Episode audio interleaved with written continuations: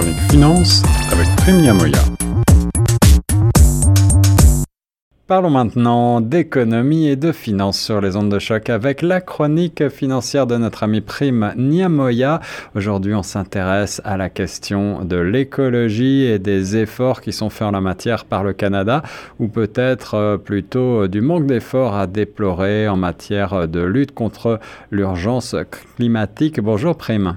Bonjour Guillaume.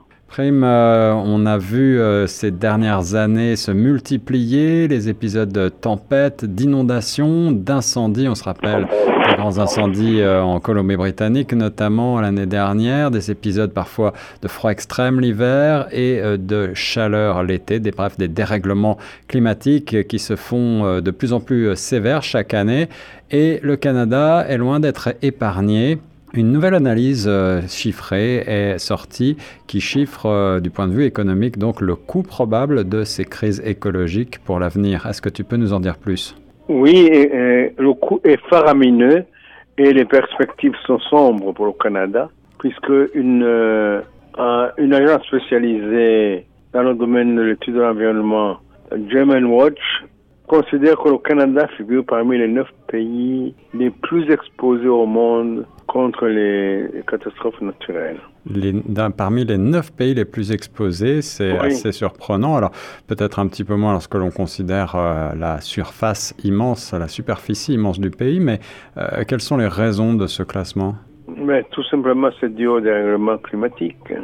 Et raison pour laquelle le GIEC, d'ailleurs, a, a sonné le, a tiré la sonnette d'alarme dans son rapport pour euh, l'exercice 2022 en invitant le Canada à faire davantage. Oui, alors le GIEC, on rappelle, c'est un groupe euh, d'experts euh, scientifiques, le groupe d'experts intergouvernemental sur l'évolution du climat, qui a été créé, je crois, à la fin des années 80 et qui est donc international, comme son nom l'indique. Et il a montré le Canada du doigt, c'est bien ça? Ah oui, absolument. Et il dit que le, le Canada est considéré comme étant parmi les plus exposés à l'avenir aux sécheresses, inondations et, également à des... Non, ce n'est pas rose l'avenir pour le Canada. Bien. Ben... Alors le coût, évidemment, est faramineux. Suisse qui est une, une société suisse de réassurance, ouais. considère euh, le coût pour 2022 à plus de 320 milliards de dollars canadiens. Alors là, tu nous parles du coût pour le Canada, c'est bien ça? Oui, oui, seulement pour le Canada. Et seulement pour 2022 Oui, c'est pour 2022. Ah, Et ça n'a fait qu'augmenter. C'est ça. Mais il y a eu les inondations dans la British Columbia, il y a les, sécheresses euh, qui ont évidemment affecté l'agriculture dans les provinces de la prairie. Oui, oui, en effet. Et donc, euh, on, le voit aujourd'hui, des épisodes aussi euh, qui euh, coûtent plus cher pour le portefeuille des ménages, puisque cela alimente aussi l'inflation, nécessairement. Absolument, absolument. Et en plus, le Canada est producteur de pétrole et de gaz, donc il est producteur de, CO2. En effet. Alors, quels sont les secteurs les plus durement touchés? Tu nous as parlé de l'agriculture, bien sûr.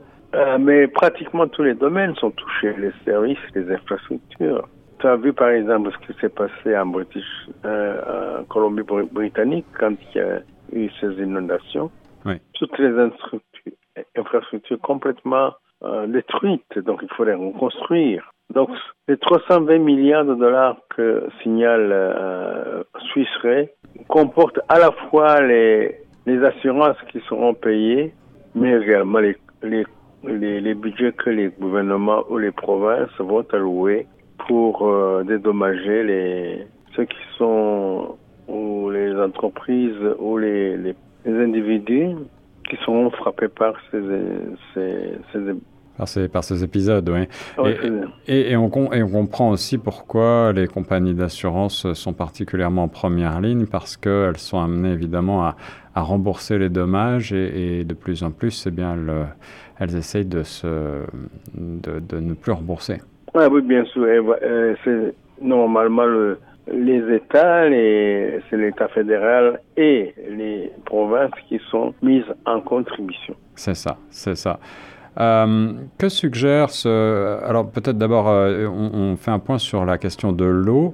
L'eau en apparence euh, abondante, en particulier au Canada, avec des milliers de lacs. Et pourquoi est-ce qu'elle est au centre de toutes les inquiétudes? Parce que, bon, il y aura aussi des débordements de ce côté-là. Il peut y avoir des débordements des fleuves ou des lacs.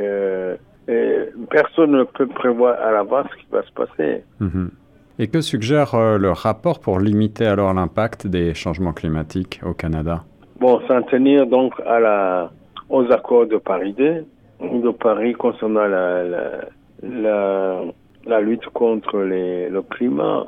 C'est ça. Les changements climatiques. Euh, et donc, euh, le Canada s'est engagé qu'en 2050, il sera à peu près clean, si on veut dire.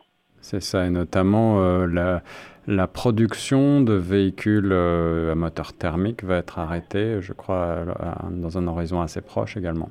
Ah oui, tout à fait. Est-ce que tout cela est, suffisant, euh, d'après les experts, pour euh, enrayer ces changements climatiques qui semblent maintenant... Oui, il y a encore la, taxe carbone qui continue aussi, mais qui ne fait pas toujours l'unanimité entre les provinces et l'État fédéral.